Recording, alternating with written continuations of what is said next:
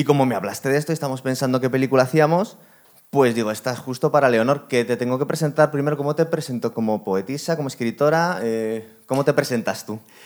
Eh, pues yo me presento como Leonor, pero Punto. si quieres decir que soy publicista, eterna estudianta eh, y poco más, yo qué sé, y escritora. Pues, escritora. Sí. Esta película, eh, ¿qué pasó? Porque tú no tenías ni idea cuando te dije, mira, está muy de moda esta Don't Worry Darling, vamos a darle, a ver qué te parece. Pues sí que me había enterado de la movida, pero no la había visto todavía. La, movida en cuanto a la polémica porque puede ser historia de perspectiva de género o de, la producción, que fue una historia de, de cuidado. ¿Te refieres al escupitajo o al no quiero trabajar contigo porque tienes antecedentes por haber maltratado a tu mujer? Un montón de, de follones. Y luego incluso que este Harry Styles, que yo me, me pilla de otra generación, pero es un tío muy, muy famoso, es uno de los de One Direction, ¿verdad? Sí. Acabó liado con la directora, que es 10 años más mayor que él. Sí. Bueno, que a la gente que le mola el marujeo, pues es así muy atractiva la peli. Ha tenido de todo. Si quieres empezamos por el principio, que es cuando eh, descartan a Sia Lebu. O sea que vamos a hablar de la... Sí, yo a este tío le tengo mucha manía, pero no por lo de Transformers, que me parece una tontería, sino por la, la barbaridad que hizo con la última película de Indiana Jones, que el tío pretendía ser el hijo de Indiana Jones, la peor película de Pero eso te Jones. pasa a ti por haberla visto, ¿sabes? Ese es el Sí, es problema. verdad. Van a hacer otra, ¿eh? Sin Pues, él también. Sin- ¿Tú te habías enterado de algo del, del tema de la producción? Porque esto se lleva hablando de la peli antes de que se estrenara, que es de este año. Sí, porque además yo me enteré cuando salió eh, Olivia, Olivia Wilde, hablando en Variety sobre que ella es como una loba para sus actores y actrices, que intenta como cuidarles y demás. Y yo, a ver, que aquí ha pasado algo. Luego ya pasó lo del escupitajo en Venecia. Sí, que eso fue en la presentación. en la Vamos a contarlo un poco porque habrá gente que no están justo al... Pues empezamos por el principio. Venga, dale. Eh, mm, Olivia Wilde, directora de esta película, de Don't Worry Darling. ¿La segunda peli que hace? La primera es maravillosa. O sea, la de Super Empollonas, que también está en la plataforma de HBO. ¿Ves cómo vengo preparado? Yo vengo a ayudarte casi, te los voy tirando. Te los Es voy que yo había mucha expectación con esta película porque la de Super Empollonas, jolín, eh, estuvo muy bien, fue muy divertida, eh, el reparto estuvo muy bien, las chicas lo hacen fenomenal y fue como una buena ópera prima, una buena manera para estrenarse en el, en el cine y la verdad es que había mucha expectación con su segunda película. Pero bueno, desde el principio ha habido polémica, que no sé si eso ha beneficiado o no al- a la película. Aunque el tráiler estaba muy guay, ¿eh? Hombre, prometía, la verdad, que luego acaba siendo un refrito de muchas películas que ya hemos Sí, visto, ¿no? sí, Pero verdad. entraremos en eso más adelante. Si nos gusta la peli o no, ¿no? Es lo de menos, parece. Exacto. Bueno, la, la pregunta es, ¿tú la has visto? Sí, ¿Te sí, ha he gustado la claro. película? A mí sí me ha gustado. Es verdad que mm, da un poco de bajón al final, pero al principio promete mucho y no es una castaña, como está diciendo algunas personas. tampoco. Creo que se cebó la crítica y en Venecia, de hecho, en el estreno fueron muy duros con la película y luego la vi y dije, creo que se han pastado. Pero creo que ha sido por culpa de la polémica. Sí, y- que y la gente es un poco snob y debían pensar que, bueno, aparte que también, y eso te doy toda la razón, el machismo de una tía tan guapa, la segunda película que hace una tía relativamente joven, acaba de cumplir 38 años, Olivia Wilde, pues debían decir, esta es más un Ya, ¿de plus que otra cosa. Seguramente eh, la gente fue un poco cruel con eso. La peli no está mal. ¿Y por qué dices que al final como que... mm, Sí, justo al final es cuando coge más ritmo y todo eso y se pone Sí, más pero te han interesante? creado expectativas y parece que iba a ser más... Que va a pasar algo más. Claro, es que cuando tú metes cosas raras, es una chapuza que hacen muchos guionistas, que empiezas a meter cosas raras en las series hace mucho para mantener la- a la audiencia en vilo. Al final luego tienes que cerrar todos los arcos. Pero todo tiene sentido. Muy voluntarista, luego lo vemos a ver si tiene sentido. Sí, Hay cosas a mí que yo no me explico. Habrá una parte en la que podemos hablar de la película con spoilers sin que luego No, no, en hay TikTok- spoilers hay en nuestro programa, la gente que ve nuestro programa sabe que hay spoilers. Ah, vale, desde el principio podemos hablar de claro, todo. claro, claro. Es lo que Algún decíamos de... despistado se queja, pero no, aquí hay spoilers siempre. A ver, Llevamos 120 programas de spoilers. pues os han puesto a parir, entonces. No. Os dan caña. No, pero, pero, que que bueno, avisamos, avisamos. Vale, es que yo creo que un poquito de pichar, no, pensad con ver, el coco claro. un programa de una hora basado en una película, pues Sin hablar va- de la película. Sin hablar de la película, pues va a ser muy jodido, porque además de- es que dura, este programa va a durar prácticamente lo mismo que la película. A ver si lo conseguimos. Venga, pues vamos a empezar por el principio. ¿Y qué pasa? Teníamos en el reparto a eh, Sia Bob, que no sé si lo he dicho bien. La Bob. Más o menos. Lebov, Lebov. Tiene una, una F. Sí, el tío no lo hacía mal porque en la peli esta que hizo con Vanessa Kirby, ¿cómo se llama? Woman, la peli. Ni idea. Pues una peli que está bastante guay. Allá creo que le dieron un Oscar. Y la película es un poco rollete, pero las interpretaciones están muy bien. De una chica que pierde un matrimonio joven que pierde el hijo ella y lo va arrastrando durante un tiempo.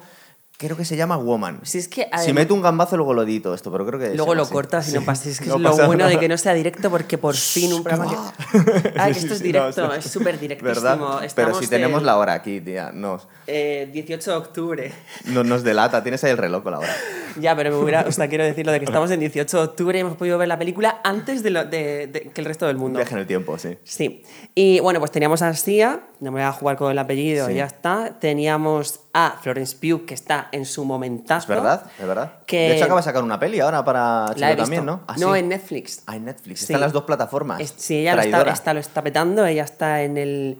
¿Cómo se llama esta actriz de los Juegos del Hambre? Que nunca me sale. La Jennifer Lawrence, esta. Vale, el síndrome de Lawrence. ¿Qué Es significa? un síndrome. Eh, Sí, ¿qué significa? Cogen a una actriz joven, la machacan a todo coño en la industria, Sí. eh, le dan el Oscar, por supuesto. Tarde- al cabo de los tres años de tenerla en la palestra le dan el Oscar, desaparece, ¿Mm? se queda embarazada, tiene un hijo y ya la vemos en producciones más indie y en anuncios de L'Oreal, cremas y poco más. ¿Esto qué ha pasado con Jennifer Lawrence? Yo creo que ella ha desaparecido, también es verdad porque la fama llega a un momento en el que, tú- o sea, creo que aquí entran en juego como dos factores. El sistema de, de estas superproducciones y demás, de lo que es el mercado del cine, y además el cómo la propia persona sobrelleva o no eh, Sí. la fama. Ha habido actrices muy conocidas que se han salido y dicen, no quiero saber más. De hecho, en su momento creo que fue la más conocida debía ser Cameron Díaz. Cameron Díaz lo dejó y dijo, nunca más quiero saber yo del cine, Es que por tienes ejemplo. que acabar hasta el toto, de hecho hace poco también, porque creo que ha sacado otra película Jennifer, eh, también como más, pues de otro rollo, como más de cine de autor y todo eso. Sí. Y, y bueno, hizo como varias entrevistas, también porque acaba de ser mamá, su primera alfombra roja después de haber sido mamá con no sé cuántos años estando en silencio y desaparecida, y habló de esa época de los Juegos del Hambre y demás que decía, es que terminábamos de rodar y nos íbamos al hotel, lo- los del reparto de protas, Sí. y todo el tiempo colocándose, bebiendo, Ah, iban de ¿sí? empalmada a rodar, no podían con la fama, no sé qué, lo que suele pasar. Y yo creo- lo llamo así el síndrome Lawrence, que es como Bien. cogen a una actriz entre 20 y 35 años, eh, salen todas las películas en tres años seguidos, tres, cuatro años, le dan el Oscar, se cae al recogerlo, de paso. Y... Se ha caído más de una porque esta se No, se ella. Ah, vale, estás creando Pero, un patrón, ¿te ¿no? Que va a pasar ahora, ¿no? Sí, sí, a Florence Pugh le dan el Oscar y eh, se cae. ¿Tú crees que le dan un Oscar por esta? Eh, Igual por la próxima, ¿no? el- el- cual- cualquier excusa es buena para dársela, ¿eh? Si Ah, se la ¿tú dieron a Lady Gaga, que se lo pues a eh, se lo dan Ah. seguro. O sea, ahora hará un- cualquier película, no sé si no es por esta, pues será por otra. Porque aparte de su interpretación es siempre la misma. O sea, es maravillosa. Ah, Siempre... creí que vas a decir que tiene la misma cara, porque cuando empezamos así a hablar de un actor, es como siempre la misma. eh, Ryan Gosling siempre es el mismo, por ejemplo. No, pero sabemos que es una leona en la, en la pantalla. Es verdad. Mm, Lo demostró ya en Midsommar, que es una de mis películas favoritas, de Ari Aster, que es que todo el peso recae sobre ella. Y con esta película también, que se ha estrenado en, en Netflix, que a ver si encuentro aquí el título. Me que es encanta como- porque vienes preparadísima. Ya podían venir todos así, ¿eh? Pues tengo aquí un montón de... Pero claro, tomo notas como si las hubiera escrito en una servilleta, pero en el Mac. Y están Ah, sí, totalmente... llama old es- school. Exacto, pero eso es muy old school, es verdad. Pues es una película del director chileno Sebastián Lelio que mm, se llama The Wonder, El Prodigio, y la vi, pues no sé si hará dos noches o así. Y evidentemente todo el peso de la narración recae de nuevo sobre esta leona que es Florence Pugh. Y mm, bueno, pues va sobre. mm, No voy a hacer spoilers sobre esta película porque esta, no he venido a hablar de ella, he venido a hablar de mi libro. Y, ¿No te has mm, traído un libro? No me he traído ningún libro, pero bueno, no, otro, otro programa. Otro programa. Y se estrenó el pasado 16, eh, estamos en noviembre, 16 de noviembre. Basada la película en la novela homónima de la escritora irlandesa Emma Donoghue, y bueno, pues habla de fanatismos religiosos, fundamentalismos. Ella es una enfermera que va eh, a Irlanda, a casa, a la típica casa rural, donde hay una familia que hay una niña que lleva cuatro meses sin comer. Que es- ¿Y sigue viva? Y sigue viva. se- O sea, que, que supuestamente bebe agua, por lo menos. Bebe agua, pero no ingiere el alimento. Y está sana mm, mejor que tú que yo. Ah, que es de ciencia ficción o de misterio, de miedo, algo, ¿no? Eh, Sin hacer mucho spoiler. Pues eh, es mucho más real de lo que Ah, vale. de lo que puedo De todas maneras, contar. vale, no cuentes más. No cuento más. Esta Florent Pugh, que aparte es muy joven, todavía creo que tiene 25 años o por ahí. Mira lo que te digo, o mira sea, que está acumulando peliculones, Pues ¿no? nada, a los 30 ya ha parido y a los 32 está haciendo cremas ¿Tú crees antienvejecimiento de L'Oreal. Bueno, es posible. Vamos a hablar de la peli, ¿vale? Que es a lo que hemos venido. La peli que nos pone en una distopía idílica muy de los años 50. Sí. Eh, es verdad que todo el tiempo tiene un punto un poco inquietante. Todas las Sabes que nos cosas- hemos saltado toda la polémica, ¿no? Ah, bueno, no, no, vale, vale. No, pero es que podemos ir y volver. Ah, bueno, perfecto. Podemos ir y volver. Perfecto. Es que tengo la frase de los hombres no se corren en esta película apuntada en negrita y esto es importante decirlo. Pero ¿eso lo dijo alguien o lo has dicho Eso tú? lo dijo Olivia. Ah, vale. ¿Quieres que vayamos por ahí? No, no, no, podemos ir por... Lo que pasa es que podíamos ir cuando toque la escena de sexo, pues hablábamos de eso, pero Ah, tampoco lo vamos a ir por orden de fotograma. Sí, yo no, no tiendo a que contar un poquito las pelis, un poco por todo el argumento, para no dejarnos nada. Porque es la forma más ordenada de contarlo. Luego, ay, tenía que haber hablado de esto y se me ha olvidado. Así queda como un poquito más ordenadito todo. Que te está hablando de la premisa. La premisa nos están enseñando una cosa muy extraña. Bueno, creo que empieza con una fiesta muy loca de ellos, ¿verdad? Yo creo que la presentación es década de los 50-60, donde el hombre se va a trabajar y la mujer se queda en casa, que es que cuando empecé a verla, yo de, de Olivia Wilde sabía poco o nada, pero cuando empecé a verla entendí que esta directora realmente, o sea, la conocía de la película anterior, de la de Booksmart o algo así, la Sí. de Super Empollonas. Y, y tal y como iba viendo la película, eh, tenía clarísimo, esta mujer es una, es una leída del feminismo, Sí. absolutamente. Porque coge todo este manifiesto escrito en el, publicado en los 60 de Betty Friedan, que se llama La mística de la feminidad, y coge todo este mensaje que habla de la mujer mm, recluida de nuevo en casa después de la Segunda Guerra Mundial, porque hubo como un momento de liberación en la época de las sufragistas, pero después de la Segunda Guerra Mundial a los hombres se les ha mandado a la guerra, las mujeres se quedan en casa y ya aprovechan el tirón y las siguen encorsetando mediante la publicidad, los medios de comunicación, esas mujeres absolutamente siempre perfectas, mm, bien maquilladas, durmiendo con rulos, se Sí. levantan a las 4 de la mañana para estar perfectas, prepararle la comida a su marido, darle el besito en la puerta, que esto es lo que pasa continuamente. De forma súper ordenada, además, da, da hasta- porque es casi una coreografía, da mal rollo, ¿verdad? Sí. Están todos saludando a la vez, los coches saliendo a la vez, los maridos vacilándose a la vez, son un poco cuñados todos los hombres también. Sí, pero es que esto pasaba así. O sea, en el manifiesto de, en Betty Friedan, en la mística de la feminidad, hablaba precisamente de eso, de estas mujeres bien, vesti- bien vestidas, en, entaconadas, que estaban escuchando todo el tiempo en la radio lo que debía de ser una mujer perfecta para su marido. Eh, tu sueño tiene que ser como mucho aspiracional, poder comprarte una aspiradora Turbo 2000 Sí. para seguir mm, siendo feliz en casa. ¿Sabes lo curioso? Que eh, lo que estoy pensando yo es que seguramente se ha ido construyendo sobre eso. Yo no sé si en los, si en, si en los 40 o en los 30 la cosa era distinta, debía ser peor todavía para la mujer. Es que estábamos hablando de la época eh, de la Segunda Guerra Mundial. Sí, en Entonces, la posguerra estamos aquí. eh, sí, es claro. una época de prosperidad brutal, la gente vive mejor que nunca, pero es curioso como, eh, bueno, como vamos a hacer spoilers, vamos a saber, es que si no, no tiene, tiene mucha más gracia cuando cuentas en realidad lo que está pasando. Aquí... ¿Lo vas em, a contar ya? Bueno, pero sí que la- se la, han- se la han tenido que ver la película, si no, no ven el programa. Ah, venga, vale. Claro. Entonces, lo curioso es que estás, eh, cuando ves la peli por primera vez, estás viendo cosas que no encajan muy bien, cosas un poco extrañas, esta coreografía que digo, un poco artificial todo, ¿verdad?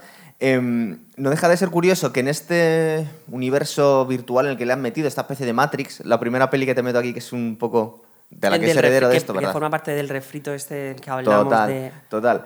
Pues em, que no deja de ser un poco extraño que has metido a gente que vive en otros tiempos, en un tiempo pasado, y, y han aceptado, por lo menos al principio, perfectamente ese rol, sino que no se están revelando. Es decir, por ejemplo, está Florence Pugh, que se llama... ¿Tú te recuerdas cómo se llama la prota en esta peli? Eh, Eh, lo tengo apuntado por aquí, pero no me acuerdo. bueno, la, la llamo Florence, ¿vale? ¿Te parece? Venga. Eh, eh, era una cirujana. Alice, Era una cirujana, Alice. Sí. Y de repente la han metido en un- una simulación virtual de ama de casa. Que aparte, tú fíjate, el hijo puta, que es el, el cabrón este, el, el Harry Styles, que, mm, que era un pobre hombre en la vida real. Y esta simulación en la que le ha metido a esta, a esta chica, es verdad que igual no lo ha creado él el sistema, ¿verdad? Debe ser este tal Jack. Frank, es el- creo que es Frank. Frank, que es el Chris Pine este, que es un que cabronazo de mucho un cuidado. ¿verdad? Guapísimo este actor, por cierto, ahí lo digo, un poquito de cosificación no viene mal de vez en cuando. Eh, pero es que la, la década en la que se, se elige ese programa artificial donde van a estar viviendo ellas como con la, con la mente bajo una especie de lobotomía constante, Sí. que en cuanto empiezan como a recordar, enseguida le pegan el calambre en la cabeza para que vuelva a atenuarse, no se ha elegido al azar. O O sea, Claro. la mejor época de la cosificación de la mujer, la esclavitud de la mujer, pero que, que esté sirviendo al hombre, era en la década de los 50 Y además, 60 y además tiene más delito en ese momento porque era una época de prosperidad. No puedes decir, no, es que como tal la gente la estaba pasando putas, no había más, más remedio que tal. Lo primero que nos llama la atención es que esta gente que tiene un huevo de pasta, porque la, la urbanización está muy bien y se ve que tienen todo tipo de medios. No han puesto una chica que le limpie la casa, ni un jardinero, ni un personal training. Lo tiene que hacer todo las mujeres. Sí. Y se supone que tienen un huevo de pasta los tíos, les va muy bien. Luego nos cuentan un poco lo del proyecto Victory, que es una especie de cosa como el proyecto Manhattan, que están un poco hablando como el desarrollo de la, del- de la- de la bomba nuclear. Eso, eso nos recuerda en ese momento histórico.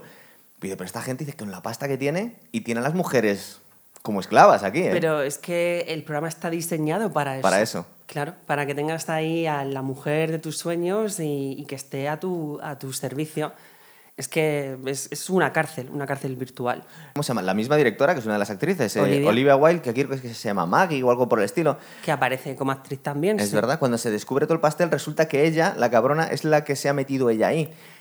Sí, a ver, eh, hay que dejar claro y que. ha elegido ya meterse en ese rol. Sí, eh, creo que ella es la única mujer que está ahí voluntariamente, además de la mujer del, del que ha hecho todo este el cotarro, que es como el CEO de La la, chica de Victoria ¿no? y tal. Sí. Sí. Eh, todo lo demás es un programa hecho y por y para los hombres. Y sin embargo, en el caso del, de la- del personaje de Olivia, ella eh, elige voluntariamente todo eso porque hay una causa mayor que ella misma, que es Que es la de su- sus hijos, mis ¿no? hijos han muerto y yo, pues mira, si en esta mentira o en esta irrealidad puedo seguir viviendo con ellos, me compensa vivir Esto es sometida. muy Matrix. Esto es muy Es que Matrix. esto es muy Matrix. Es que lo que decía Cifra, que decía, este filete sé que es de mentira, pero es que está riquísimo, y es Claro. mucho mejor que mi vida de mierda que tengo fuera. Que hay gente que hoy en día pues casi prefiere vivir en Matrix. De alguna Sí, forma, sí, ella feliz. elige esa verdad y como sus- el amor que tiene por sus hijos evidentemente es- está por encima de todo, incluso ella está preservando esa irrealidad, Sí. como que no hables de eso en este momento o no te Claro, cuestiones no, nada. ¿Te imaginas que fuera el marido el que está así? En el caso. Pues eh, A lo mejor. Yo creo que, que han entrado, que fíjate que yo he llegado a pensar que ellos se han conocido ya dentro de esa irrealidad. Qué guay. No lo sé. O bueno, pues como hay tantas cuestiones de la Sí, pregunta porque que no, se, no la- la contestan todo en la película, es verdad. Claro, no lo cuentan todo, pero bueno, se deduce, ¿no? Es como, ¿qué pasa con el niño de esta mujer que se corta el cuello, que va con Sí. un avión rojo? Pues eh, ellas cuentan en esta especie como de, de tienda donde están luciendo los vestidos, en esta boutique. Ella cuenta como que, o sea, Olivia cuenta, ella se fue al desierto, se llevó a su hijo y, y volvió sin él, así que ha tenido que morir allí. Cuando en realidad, luego- claro, luego entendemos que... Que los niños son que simulaciones. los niños forman parte de la simulación y que probablemente esta mujer estuvo caminando y caminando, al igual que hizo Florence, como en busca de, de respuestas, y llegó al límite de- Sí. del programa este. Le han pu- y está, desapareció está muy más. claro con las leyes que tienen ahí es a ciertos sitios no pueden ir. Es como lo único que les están repitiendo todo el tiempo. No me preguntes por mi trabajo, mujer. Verdad, muy, no, salgas, muy- no salgas del círculo, porque entiendo Sí. que eso es lo que realmente está programado, eso forma parte del código y más allá de allí se ve claramente cuando ella va en, esta especie de Sí. tranvía, como el- un avión rojo cruza una especie una como de- sí. de campo magnético eh, un poco show de Truman también, ¿verdad? Es que Show de Truman es totalmente Matrix, hay un poco de refrito, pero es que el planteamiento, yo creo que, que no es tanto lo que ella está comentando, de cómo eh, puedes elegir someter a las mujeres y demás, el mensaje de trasfondo es, es el patriarcado. Claro. Bueno, aquí es sí. que esta palabra gusta Aquí- muy poco. No, no, pero vamos a ver, pero es que aquí sí, otra cosa Aquí es que- totalmente. aquí es que está pensado para ello, entonces no tiene por qué no tiene por qué, bueno, a que cada cual se le sienta rechazo donde le da gana, pero es que está aquí está claro. Más Sí. cosas que tienen, tú has visto Black Mirror, ¿no? Sí, claro. Este capitulazo yo creo que es mi preferido de San Junípero. Eh, cuando las chicas estas, que al final se hacen lesbianas, una de ellas se hace lesbiana, que están viviendo en una simulación de los años 80. Uy, no me Ah, sí, sí, es chulísimo. Es, Es brutal, brutal, es es brutal. brutal, es ¿verdad? como ellas pues, pueden estar en Cuando de mueren, cuando mueres, te meten ahí en un cielo en el que estás viviendo los 80 toda la vida. Sí, pero que hay gente enferma y todo eso, Claro. que es anciana con su avatar, como ellos han elegido, y generalmente es gente guapísima y muy joven, pero a lo Sí. mejor estar en una cama en California porque tienes 90 años y una enfermedad degenerativa. Es un poco esto también, ¿verdad? Es un poco San. Junípero. Si es que todas esas ideas ya están creadas, es muy difícil sorprender en el cine, pero aquí hay muchos, mm, no sé, hay como secuencias. Hay un momento en la piscina que están todas ellas como tomando el sol mega vestidas y mega Sí. maquilladas y hablando pues de lo que hablan las mujeres en esa época, que es tener más hijos. Y pasa... Y de cosas súper banales todo el tiempo. Nadie pregunta de nada de qué ha pasado antes, nadie habla del pasado, nadie, nadie habla de las cosas que pueden pasar en el mundo exterior, fuera de esta ciudad, que es una comunidad súper friki, eh, Victory, es como la comarca. Pero es que ni siquiera lo recuerdan. No lo recuerdan, eso O es. sea, hay como ellos sí, pero en el caso de ellas, que entiendo que es que están sometidas a otro tipo de, de mecanismo en la cabeza para estar dentro del programa, ellas sí que, que no son capaces de recordar nada. Y hay un plano secuencia casi al principio, que creo que incluso sale en el tráiler, que es el de, en el momento de la piscina, que tú dices, ¿esto qué es? Hay una mujer, y en, en los años 50 o 60 nadie haría topless porque lo más parecido a un bañador era un vestido entero. Bueno, si nos, ponemos, si nos ponemos puristas, seguramente las familias negras y las blancas no se juntaban tanto tampoco. ¿eh? No, pero me refiero que hay algo. Perdón, que le he dado el micro. No, no te hay como. Ellas están tomando el sol y pasa una chica en topless. Sí, En es tacones. Y dices. Eh, algo pasa aquí. Este- y ahí te vas dando cuenta, luego Sí. cuando está en la fiesta, está todos de gala y demás, la- de nuevo una stripper en una copa. Es- esa es una escena muy chunga, porque si te fijas, además, no solo eh, el, el rol de la mujer es directamente increíble. Yo no, re- yo no creo que ni siquiera en los años 50 fuera tan exagerado en la que los hombres se ponen a hacer el salvaje delante de una stripper y las mujeres lo aguantan con todo el chorreo, que ni siquiera le meten una hostia al marido. ¿eh? Por eso te Eso digo es que es- está clarísimo desde el principio, por ese plano secuencia de la Sí, mujer el relato en que todas esas sí. cosas. O sea, el, el relato es, este programa está hecho por y para los hombres y hay alguna mujer que ha elegido aún así vivir aquí dentro porque hay una causa mayor que ella misma. Oye, a ti te gusta mucho también Marvel, ¿verdad? Lo de la bruja escarlata también no tenía un poco que ver esto, la serie esta. Eh, sí, a ver, es que claro, ¿qué pasa en Que el luego se lo crea ella encima, con, con visión, me parece, que es ella la que crea la, la simulación también, sí, ¿verdad? pero bueno, este es el peso de, claro, como a las mujeres parece que lo único que nos importa es tener hijos y poco más, pues eh, vamos a ir, a ir creando tramas a partir de ahí. Y por eso me gusta mucho como eh, la vida real de Florence Pugh en esta película, que es cirujana, que es como... Que Pero ella, ella se pone un a- poco mal, ¿no? Para ser cirujana ella, porque él es un pobre friki. Pero no importa, porque ella di- dice algo que forma parte Sí. del empoderamiento femenino, que es, es que a mí me encanta mi trabajo, y se pone a Pero eso se lo dice al final de la peli, ¿no? ¿O lo Claro. dice? No, No, no, no, no estaba hablando de cuando nos. que creo que nos lo meten a mitad de la película, cuando vemos un- una escena de su vida real. Eh, que él es un pobre friki, la verdad es que le tienen un poco. Es un pobre hombre, el tío es un tío beta. está ahí, Dasquete, dasquete. Da un poquito de asquito, Sí, ¿verdad? parece un mandril, Este tío que se supone que hoy en día es un. eh, es un sex symbol, este, ¿no? Es uno de los, de los chavales guapos de. igual de otras generaciones, más de los chavales del One Direction. Y le han afeado bastante. Para hacerle ahí un poco Sí. un hombre blandengue, un tío Sí. ridículo, un tío triste. Y ella, que parece que le está manteniendo seguramente. Sí. eh, Es que esta- fíjate, es nos que lo ponen tan este miserable al tío que incluso hay gente, yo friqueado un poco en internet, hay gente que está diciendo que todo esto es un poco una venganza porque ella no se quiere acostar con él en aquel día. Porque encima viene cansada, el tío es un poco asqueroso, la contesta mal y dice, me voy a dormir. No, es porque Ya sería demasiado, ¿no? tiene una relación absolutamente tóxica por parte de él en el que él necesita someterla. Si es que el mensaje es este. Ella tiene una vida.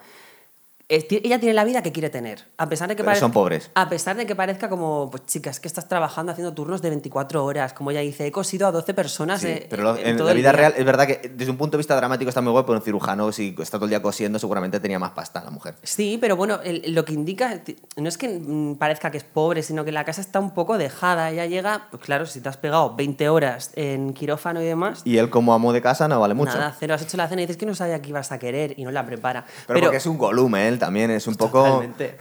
Es un poco él. Independientemente de todo eso, el mensaje que manda ya no es si es rica o es pobre y tal, es que ella está donde quiere estar. Sí.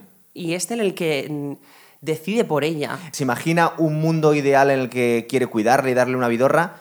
Eh, no sabemos si es que la única opción posible era los años 50. En la serie esta San Junipero tenías varias versiones. Podías irte a los 90, a los 2000 y tal. Y este tío elegirse a los 50. Sí, pero es que si se va a los, a los 80, es que... Sí, a lo mejor le pone jardinero, no lo tiene que cortar ella al césped. Aquí Mm, claro. está en la época más chunga de ellas. Pero es que es la década de los 50, es lo que te decía de... Sí. Ha cogido, la directora ha cogido el manifiesto de Betty Friedan, le ha dado la vuelta, porque además hay un mensaje muy importante. Eh, todos los días ellas se ponen a hacer exactamente las mismas Sí, tareas de, rutina. Y, de y la está- y casa. están felices, que es lo jodido, ¿eh? Sí, y está sonando en la radio, en voz en off, la voz del CEO. Es decir, que esto Sí, es muy de este importante. Dale, dale. Eso es muy importante. Coge el manifiesto de Betty Friedan de la mística de la feminidad, escrito por y para las mujeres y por una mujer, haciendo crítica de lo que supone la mujer como ama de casa, encerrada, sin tener aspiraciones ni nada. ¿De qué y año es ese manifiesto? Del 62, creo, o Ah, algo muy así. bien. O sea, está ahí, justo, Justo justo, ahí. ahí. Y que fue muy importante para luego la liberación de las mujeres y demás. Y, y coge este, este discurso, le da la vuelta y lo pone en, un- en voz de hombre, que esto ya es como súper intencionado, y suena en la radio en todas las casas todos los días, mientras ellas hacen las tareas. Y va diciendo él expresamente, eh, tenéis que renunciar a vuestros sueños. ¿Lo, ¿Lo dicen eso? Todo el tiempo. Ellas cuando están limpiando tú puedes ver cómo la aplasta el cristal, pero aún así se- Ah, la- sí, es verdad. la- la- las tareas las hace iguales Eso es un poco los más adelante. Es, un- es una de las cosas que veo un poco un agujerillo en el guion. Es decir, eh, no nos explican ni al final de la película este tipo de cosas raras. Pasa cos- pasan cosas raras, pero no sabemos. Ella se queda embobada, se queda mirando el cristal. Pero lo podían explicar un poquitín más el porqué de las Yo cosas. creo que no hace falta. Creo que no hace falta porque, claro, es que ella aparece limpiando la casa, haciendo las mismas tareas, creo que tres veces. Limpia los azulejos de la bañera, los de la pared, pasa la aspiradora, limpia el cristal, siempre hace lo mismo. Sí, y siempre va sonando la voz No se off empieza a rayar cuando empieza a. La que se le empieza a ir la cabeza completamente es, es a la chica esta negra, que es la que ha perdido el, el chaval. Sí. Entonces, como que es un poco contagioso. Y la están tratando todos como una loca. Y cuando esta tía. Creo que desaparece unos días. Antes de que aparezca en el, en el tejado y cortase el cuello. Luego, como que hereda ella, empieza a ver cosas raras. Es decir, que. Al principio ya no se plantea, no se pregunta las cosas, sino que empieza a tener como eh, visiones. Pero se- puede ser perfectamente explicado como que o está en un estado de duerme vela, que esto mm, lo acompaña muy bien el sonido, porque de repente escucha una respiración, Sí, escucha un latido guay. de corazón. Oye, ¿y los temblores esos? Que te quedas toda la película, ¿qué es estos temblores que se mueve toda la casa Pero es de que golpe? puede ser eh, que la esté moviendo. Claro. O sea, pueden ser puede ser algo tan sencillo como que las estén cambiando de sitio o como que estén en un estado de duerme vela porque ellas tienen que estar sedadas. Qué, qué bien, me vas a contestar a todas las dudas que tenía.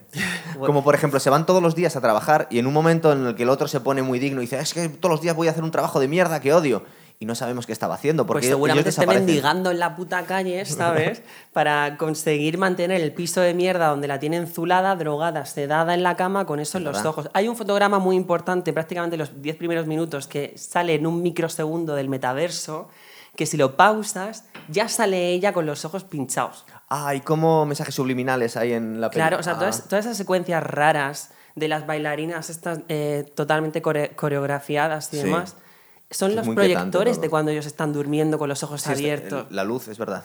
Como esa parte que, que te ayuda a iniciarte en el programa o a adentrarte en él. Entonces, todo prácticamente está explicado. Y la respiración es muy importante, tanto para el cierre final de la película, que Sí. damos por sentado que despierta con el muerto al lado, porque quien muere en el programa muere también ahí. Eso habría que haberlo explicado, tío. No, no hace falta. ¿Por qué mueres en la simulación y mueres en la vida real? Hombre, desarrollamelo me- un poquito. Pues yo me imagino que están tan conectados mentalmente que es que les da como un derrame, ¿sabes? Bueno, pero eso te lo has inventado tú. Y yo, o sea, yo, es que hago mis suposiciones porque no me gusta quedarme sin el porqué de las cosas y creo que hay eh, cuestiones en las, en las películas que se pueden responder o que el director o la Lo deja directora... la, ima- la imaginación del espectador. Claro, ¿no? es como el- lo que quería contar ya lo he contado y todo lo demás, por eso están estos programas, ¿sabes? Para que, Claro. podamos, de- para que podamos debatir sobre qué es lo que ha pasado y lo que no. Hablando de herederos, es que acabo- el, justo el programa anterior fue de la naranja mecánica. La naranja mecánica, el sujetar los párpados aquí. Eso también es un, es, un recurso Y aparte que... hago un, un- un enlace aquí del programa para que la gente vea nuestro programazo de la naranja mecánica. Por aquí arriba va a aparecer. Exacto, eso es. Pues esa- este plano, o sea, esta, aparece que en un microsegundo, que es Sí. el principio, que hay como una especie de movida de cortina ella está acostada con los pinchos en los ojos y demás. Eso es. dices tú, ¿qué es esto? Pero al principio pensé que eran rodajas de pepino. ¿Verdad? No, no es verdad. Te lo digo, sería, ¿no? Te lo digo, o sea, paré la- se ve así como... La preparación antes de irse a dormir de las mujeres de aquella época, ¿no? Sí. Los trozos de pepino, la redecilla... Claro, o sea, mi cabeza como est- está, yo creo que está hecho adrede para que pensemos realmente que lleva las dos rojas de pepino, pero claro. Pero, pero esta chica, ¿por qué no se da cuenta? Eh, ¿Por qué no se da más cuenta No. de las rarezas que nosotros? Es decir, ¿a ti no por- te llama la atención por eso? No, porque mm, creo que eso se responde de la misma manera del por qué no recuerdan nada o por qué cuando les preguntan ¿cómo os conocisteis? y solo hay como tres eh, versiones. Pero eso recuerda el duelo de miradas que tiene con este Chris Pine, que están ahí en la cena esta que han preparado, que es un Sí, poco... sí, sí. Puta. Digo, yo, una de las cosas que pasa en esta película es que no te imaginas cómo pueden currar tanto estas tías y luego darse, que les dé tiempo a estar relajadas en la piscina tomándose un martini. Y he de decirte que eh, Betty Friedan hizo este manifiesto porque todas las mujeres de esa generación acabaron alcoholizadas y puestas de Todas, benzodiazepinas. todas, Igual. Mayoritario, un porcenta- un porcentaje muy alto de mujeres deprimidas. Pero ellos también. ¿Tú te acuerdas? eh, una película. No, no, pero es verdad, ellos también, porque si te, si te ves, por ejemplo, cualquier película de la época, están todos los tíos cada vez que entra en una habitación tomándose un whiskazo. Y dices, esto, esto eh, no, no, no lo puede sostener ni Dios. O sea, eh, Yo preferiría su vida que la de ellas, eh, te lo digo. sí, deberían estar borrachos, digo. Que este Ah, tío- seguro. Claro, estar todos... Qué duro, ¿eh? Bueno, pues no sé. Y una, fumando una mucho. generación entera de, ya apuntaba eso maneras para el siglo siguiente. Una generación entera puesta de benzodiazepinas que estaban todas más tristes y desoladas que en un cuadro de Hooper. ¿Se chutaban mucho en aquella época, tú crees? No paraban, pero es que por eso esta mujer se puso a escribir, se puso a reflexionar y Ah. dijo, algo está pasando porque no puede ser que las mujeres se supone que esta es la vida perfecta y nos estamos volviendo puto locas. No, pero es, es verdad que es buena reflexión. Es decir, si tenemos tanta, eh, tanta prosperidad, porque es la época en la que la humanidad, el mundo capitalista, despegó, empezó a haber muchísima riqueza, empezó a haber un montón de, de pasta, sobre todo en Estados Unidos, dices, no se traducía en calidad de vida necesariamente. Empezaron lo- los, los detalles que tenía la sociedad con las mujeres es que les daba electrodomésticos. Y dices, bueno, así no te cansas tanto, ¿verdad? Pero nunca les daba... ¿Cómo que- no eres feliz si tienes No, la nueva pero- aspiradora 2000? Pero, verdad, pero no les ponían servicio de limpieza. Pero también es verdad que no les ponían jardineros ni tal. Es decir, es un lujo como que no habían caído en eso. Dice, pues que págale a alguien porque haga esto y tú si eres rica tú Pero es que también, entonces, dedícate a eh, otras cosas, ¿no? ¿sabes qué pasa? En esta película no tendría ningún sentido tener servidumbre, por ejemplo, o tal y como está. No, porque le rompe la gracia, claro. Si Pero tienen no, pero que no solo las eso, cosas... sino porque si ya te estás cuestionando cosas, escuchando a este señor en la radio diciéndote lo que tienes que hacer y haciendo tareas, Sí. imagínate estar parada. Oye, y todos los minions que salen con el, con el, el mono rojo de vez en cuando... Eso es código. Ya, sí, porque es Yo muy me- raro. me lo he ¿De dónde han como- salido detrás de un arbusto esta gente? Es de repente se código. llaman el cadáver. Es código, es como, pues están ahí en el programa en cuanto alguien se cuestiona cualquier cosa o dice X palabras clave, todo esto me lo estoy inventando Son sobre la bots, marcha. ¿no? Sí, exactamente. Son bots de Putin, además. Aparecen por ahí y ¿Verdad? van cortando las alas. Es A mí también me llamó mucho la atención, bueno, creo que lo he dicho antes, eh, la escena esta de- del fiestón que tienen ellos, que se van volviendo locos, se van animalizando un poco. Es verdad que es la, visión que quieren dar aquí a los tíos, pero son muy cuñados, aparte de ser bastante patéticos todos, ¿verdad? Pero es que, O sea, el tipo ver, de chistes que hacen. que cariño. ¿Qué clase de hombre quiere entrar en ese programa?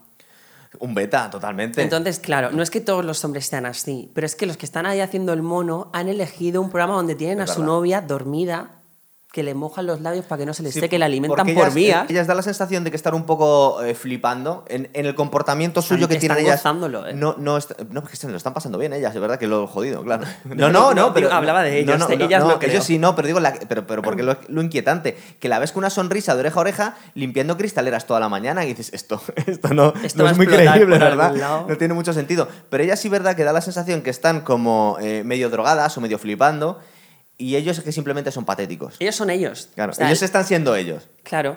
O sea, yo me imagino que ellas están 24-7 en un sistema de sedación continuo, por eso a veces se medio despiertan, están en duermevela porque se les ha pasado un poco la medicación, pero ellos no. O sea, ellos tienen que irse a las oficinas estas privadas porque realmente tienen que despertarse en el mundo real para ir a currar, ¿no? trabajar Claro. o lo que quieran hacer, o robar, o lo que quieran hacer, y seguir manteniendo con vida a su novia. Sí. Entonces, en este, en ese lapso de tiempo que se van a trabajar, tienen que alimentarla por vía, darle su dosis de, de sedación, porque te imaginas que todas esas mujeres ahora son cuerpos acostados repartidos por casa. El único que parece un poco más inteligente, pero es el más cabrón de todos, es este Chris Pine, ¿no? Pues me imagino eh, un hombre totalmente cero canónico, o sea, un troll horrible, Sí, que se ha creado su Ese avatar. tiene que ser el peor de todos, ese, ¿verdad? Claro, ese tiene que ser el peor. Y claro, hay un momento muy importante que se supone que su mujer está. Eh, o sea, ella entiende lo que está pasando, todo el cotarro lo, lo maneja. Sí. Pero al final se lo carga porque está tan hasta el toto que dice, ahora es mi momento. Y le clava el cuchillo y se lo carga. Como ¿Sabes a diciendo, qué? me quedo con el programa que voy a hacer. Esto me recuerda un poco, porque aparte es una chica asiática también, en la de Ex Máquina. ¿Te acuerdas de la peli Ex Máquina? Eh, vagamente, la verdad. Es una, pues, es una creación de las primeras inteligencias artificiales en una especie de Elon Musk que, en un complejo escondido ahí en la naturaleza y están creando las primeras inteligencias artificiales y no te cuento más porque igual no la has visto directamente. pues pero la verdad es que no me acuerdo. es un película Pero vamos, si no me acuerdo, es que no. ¿No La pueda- ¿Tú sabes cuántas veces he visto una película y a los 45 minutos he dicho... ¿Se te ha olvidado? Esto lo he visto. Ah, bueno, claro, pues esta, es verdad que esta película en ciertas cosas es muy original, pero el argumento lo hemos visto en veces. Es un refrito de cosas que ya hemos visto, pero es que hace uso libre de eso para poder meter el mensaje, ¿no? Que es Sí. todavía hay gañanes por ahí que harían algo así. Es verdad. Bueno, te lo No contraría. to- no pero si te ves un poquito, claro. Pero si te ves, por ejemplo, la de Get Out, que es un peliculón, mola mucho, ¿verdad? Sí, La peli está miedo. sí, sí. Pero tampoco, no sé si hay chicas blancas que se ligan a chicos negros para llevarlos con la familia. Pues y... a mí me encantan, la verdad. Sí, pero luego lo que hacen con ellos, ¿verdad? ya, Es un poco jodido. ya. ¿Por dónde vamos con la película esta?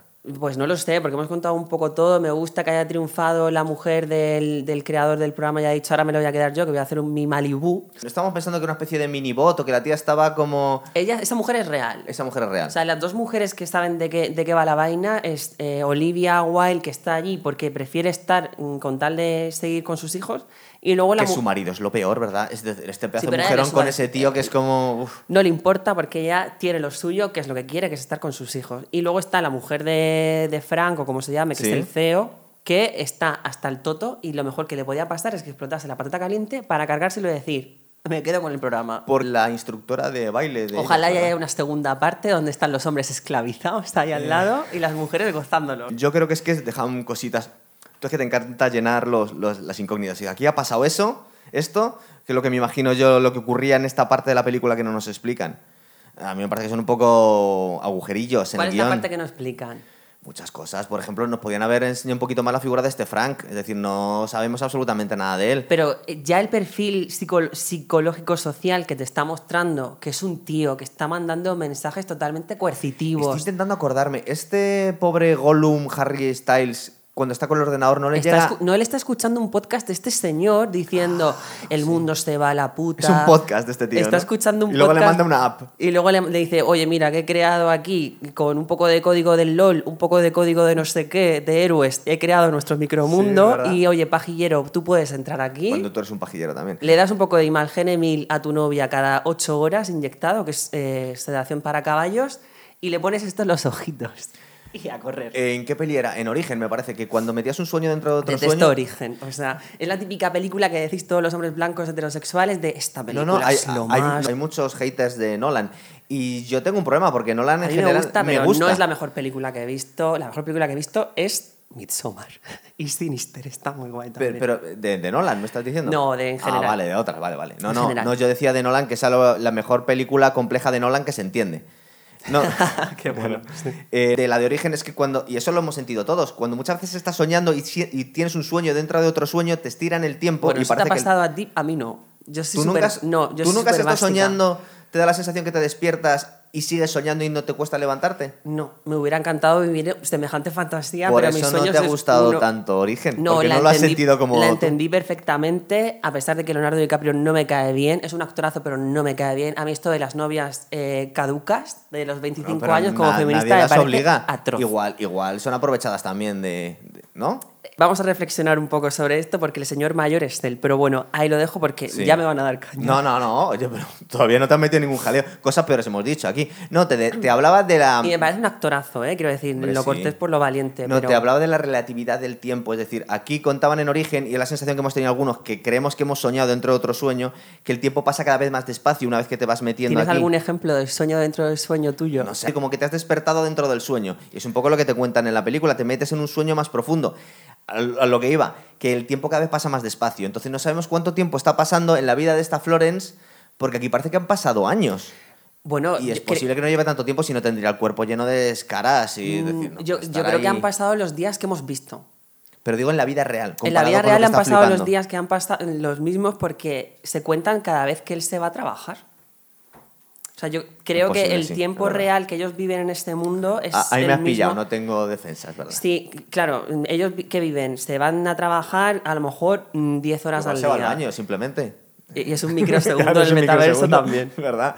A veces cuando analizan los guiones, muchas veces es que los guionistas a veces son tramposos, a veces son geniales y otras veces son tramposos. Yo creo que es como el arte moderno o los eh, cantautores. Interpretable.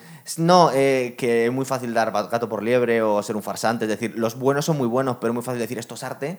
No, es una mierda, ¿no? Pero como es mi arte, pues te vale. Eh, muchas veces que los guionistas, los buenos buenos, cierran las cosas y otras veces te meten cosas raras y es trabajo tuyo casi darle sentido.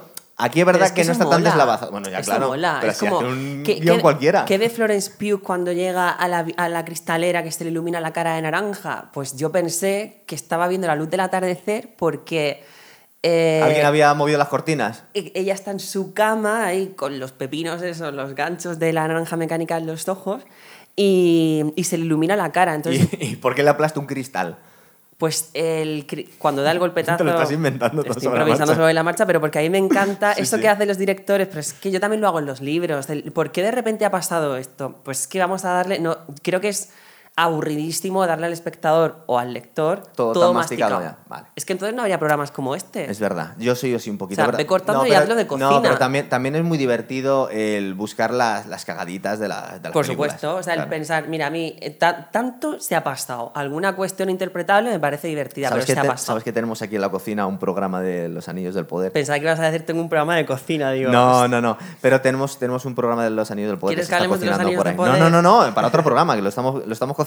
Ah, vale, pues contad conmigo, que lo sé todo. Ya, ya. que se está cocinando porque tengo un par de frikis que lo están, están preparando un programazo a saco. Jo, pues voy tarde, que voy a llegar como... que todavía no lo hemos hecho, un día de Ah, estos. vale. Para bien y para mal. Para bien y para mal, sí. Eso es. Yo te digo que me ha gustado mucho más, muy a mi pesar, porque tenía grandes expectativas sobre la serie.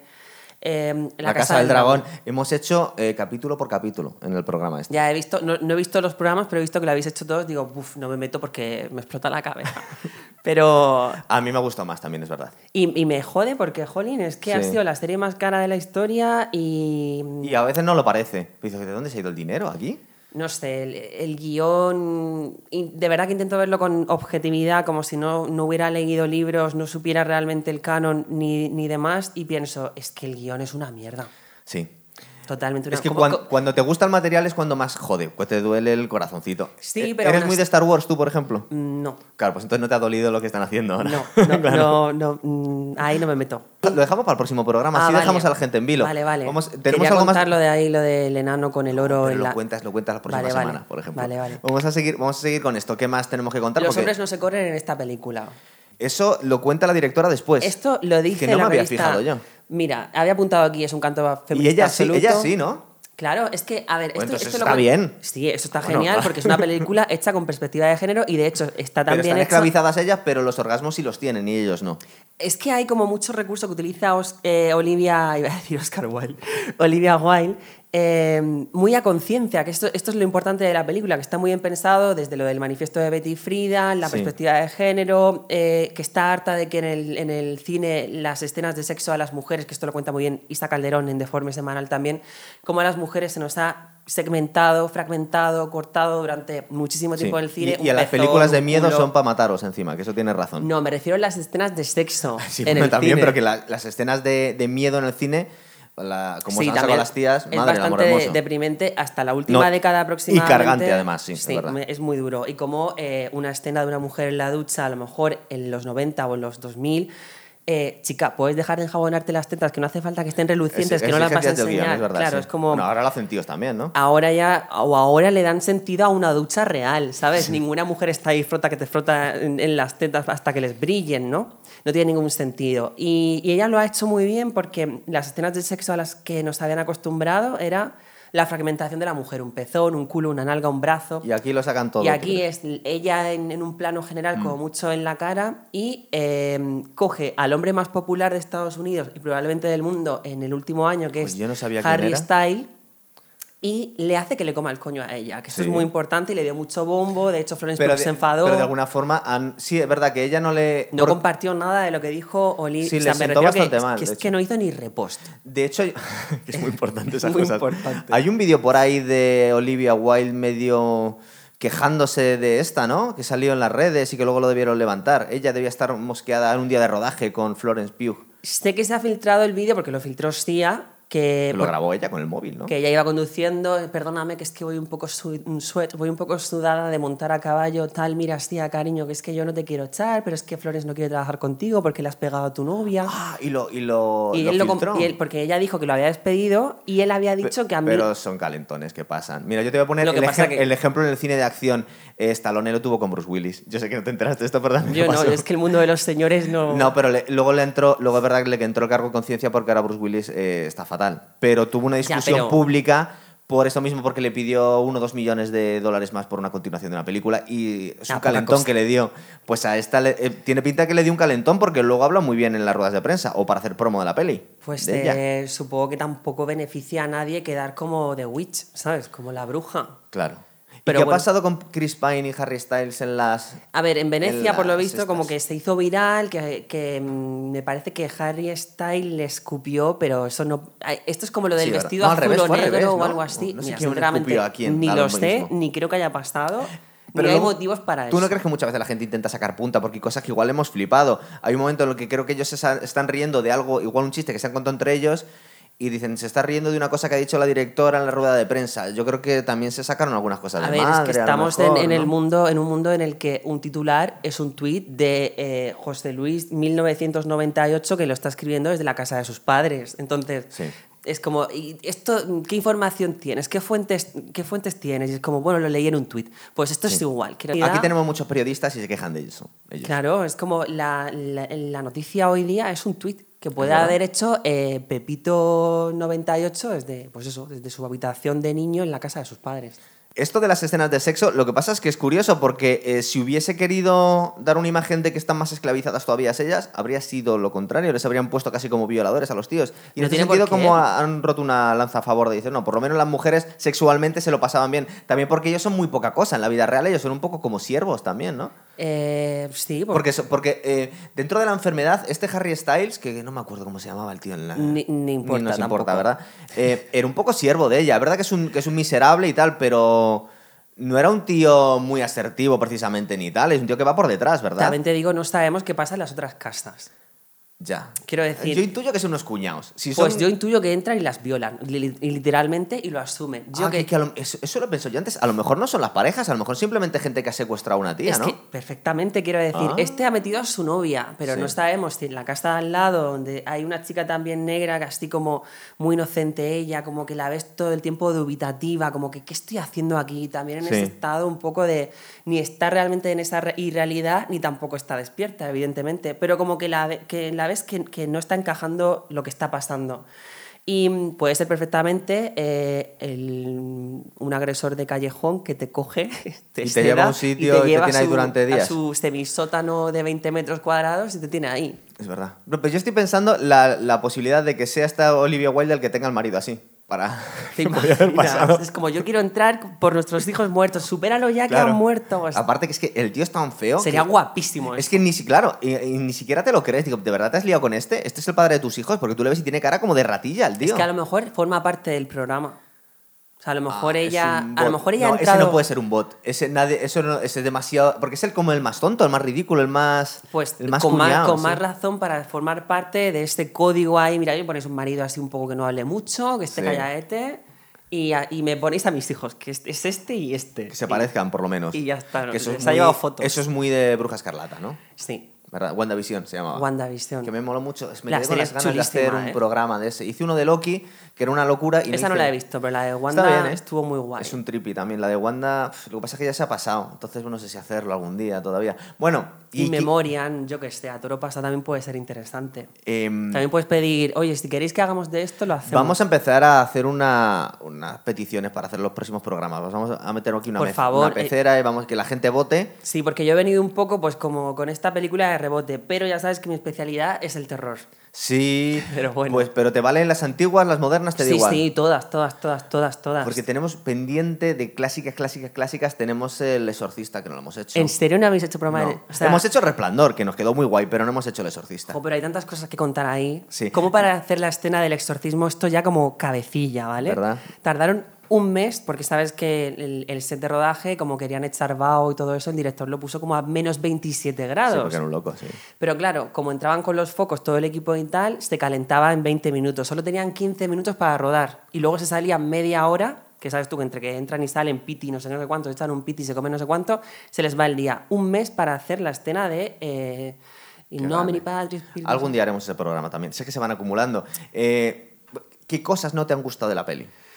Eh, Porque yo encuentro agujeros en el guion, pero como tú los rellenas, pues dime qué cosas no te gustan entonces. Para mí se me hizo larga. Quiero decir... mm, No hay un momento en el que ella eh, como que parece que está viendo algo raro y tarda mucho como en procesarlo. Se queda demasiado metraje la película así ella, como... Creo que to- el, el- el hacer tres planos distintos dentro, a medio y fuera de casa para verla a ella dudar o Es sorprenderse. muy bonita de ver la peli, eso sí. Estéticamente mola mucho los planos y tal, pero igual se han pasado, ¿no? Para expresar que ella está dudando o sorprendiéndose de algo, no tiene ningún sentido pegarse cinco minutos de ¿Ves? planos distintos dentro y fuera cara de de la casa. incomprensión, ¿no? Con cara de- ya está suficiente. Entonces creo que en vez de, no sé si dura una hora y media, me lo estoy inventando, pues Sí. con una 20 a lo mejor lo hubieran resuelto bien. Y lo de los cuarteles estos de la, del proyecto este de metales progresivos, no, materiales progresivos, luego por el estilo, no nos cuentan Hombre, mucho es que de tienen que tema. inventarse, al igual que se inventan cómo se han Pero qué conocido, porque se inventan, por favor. Ya, pero es que si solo tienen tres versiones para Sí, cómo es verdad. conocido, que se le cayó el billete en la estación de tren y, y, ah, pero a mí también me pasó que es romántico y a ti también te pasó, ¿verdad? O sea, Sí. que realmente Le van con recuerdos ya puestos, les han programado así. y con muy pocos. Un poco Blade Runner, le han implantado los La- recuerdos. sí, y la, la inteligencia artificial en este programa es muy básica. Quiero decir, realmente me imagino a este Frank Sí. eh, en un semisótano siendo una, un locutorio, un- una rata, Sí. ¿sabes? Y, o sea, no es como aquí, ¿a qué, a qué nivel? Hay Aquí caché. nivelazo, ¿verdad? Hay nivelazo. Pues se ha metido, se ha metido con los brazos, se eh, de- alquila, se ha metido con los brazos, digo, ya, los tenemos que cambiar, pero bueno, vamos poco a poco. ¿Se han metido con los brazos? ¿Por qué? Porque quitan mucho espacio, digo, ya, pero bueno. Jolín, es que se quejan por todo. por la todo. Qué Porque pesada es la las pelis por los brazos, el caso O es sea, es un, es un programa con micros, con brazo, que habla de pelis y la gente se queja de micros con palos, o sea, con brazo, que hablan de pelis. Pues Porque chico, hablamos de la peli, sí. cámbiate de canal, te metes en Rise Snake Eyes y a ver videojuegos. Hay más cosas, es verdad. Eh, más cosas. Eh, a mí, eh, sobre todo lo que, me, lo que me chirriaba más es verdad que aparte que se hace un poco larga y que son refritos de cosas, pero a mí no me habría importado que fuera refrito de cosas si me hubieses explicado a veces el por qué. ¿A ti te da A mí igual? me da igual porque forma parte también de mi trabajo el crear esta, o sea, el suscitar interrogantes. Pero porque tú eres escritora, estás muy metida en la literatura y, y- y trabajas mucho más la- con la imaginación que el, que el espectador puro que muchas veces le quieren que esté las cosas más Creo hechas. que hay veces que te apetece ver Harry Potter y no cuestionarte nada. Sí. Y otras veces que te apetece, pero es como todo. Uy, aquí nos cuestionamos hasta Harry Potter también, le buscamos la Hay a cosas. ¿no? Sí, Jolín, estoy súper raras, contenta. estoy muy contenta de que vayan a hacer, de que vayan a sacar dentro de un par de meses el Hogwarts Legacy. Estoy súper feliz. Yo me perdí un poco. eh, O sea, el videojuego. Ah, vale. Sí. Yo Estoy estoy muy súper contento contenta. que van a sacar un videojuego de boxeo y vamos a empezar a jugar Es con boxeadores por ya-. Cada loco con su tema. Sí. Y hoy, de hecho, un amigo de PlayStation España me ha regalado el Ragnarok. Ya, ya te he visto. El Por God cierto, eh, bueno, la peli la estamos terminando de contar, pero promocionate un poco más, que se te sigan redes tú. Eh, pues te- uf, eso se me da fatal. Como, bu- como buena publicista se me da muy mal venderme a mí misma. Esto siempre me lo ha dicho mi editor, pero, Claro. pero ¿Cuán- bueno. ¿Cuánto tienes publicado? Pues no sé si 20 o 21 libros. No lo sé. Ninguno ha metido aquí cuña todavía. No metido- ¿Dónde no, se pueden no, porque- comprar? No, déjalo porque se van a quejar seguro. da igual. Yo he venido aquí a hablar de la peli. Aquí hay que venir llorado. Yo, aquí lo que no me gusta, lo único que, lo que me quejo cuando viene aquí la gente es que dice que se meten conmigo. Claro que se van a meter Cuando contigo, me des chico, el, programa, ya, ya. Cuando tengas tu propio cuando canal. Tenga mi propio canal, Sí. entonces eh, ahí hablaré de lo que me salga del toto. Claro que sí. Pues, ¿Aquí te, has- te has controlado mucho? No, ti es un poco te da. Sí. Me he controlado muchísimo, pero Vale, estoy vale. casi, casi con manos juntitas. Poniendo cara de buena. Pero porque me preocupa eso de lo de los 1998 suscriptores, hombres blancos heterosexuales, Pero- ¿qué van a decir? que no, hace una puta no, feminacia ahí? y Que tal? no, que no, que hay, que hay chicas, de verdad. Menos, pero hay. Eh, de la peli más o menos la hemos fusilado, ¿no? Sí, está fusiladísima, vamos. Hemos Tampoco hay todo. mucho más que contar. Una película muy mona, con muchísimos interrogantes. Si no te apetece esto, ponte El Señor de los Anillos, que ya lo has visto 35 veces. No te pongas los anillos de poder. A ver, hay que verlo. Hay que verlo para luego ver nuestro programa. Hay que verlo, porque al fin y al cabo ya estás suscrito, entonces al Amazon Prime está pagado, pues chico, aprovechalo y puedes verlo porque no está mal y así te enteras de qué va la vaina y te quejas con, con criterio. Muy bien, pues yo creo que este programa lo dejamos aquí y vamos pensando para el próximo, ¿vale? Perfecto. Algo Venga. de terror, por favor, ¿eh? pero que me lo, que me lo plantee el público. Venga, hasta otra. Hasta otra.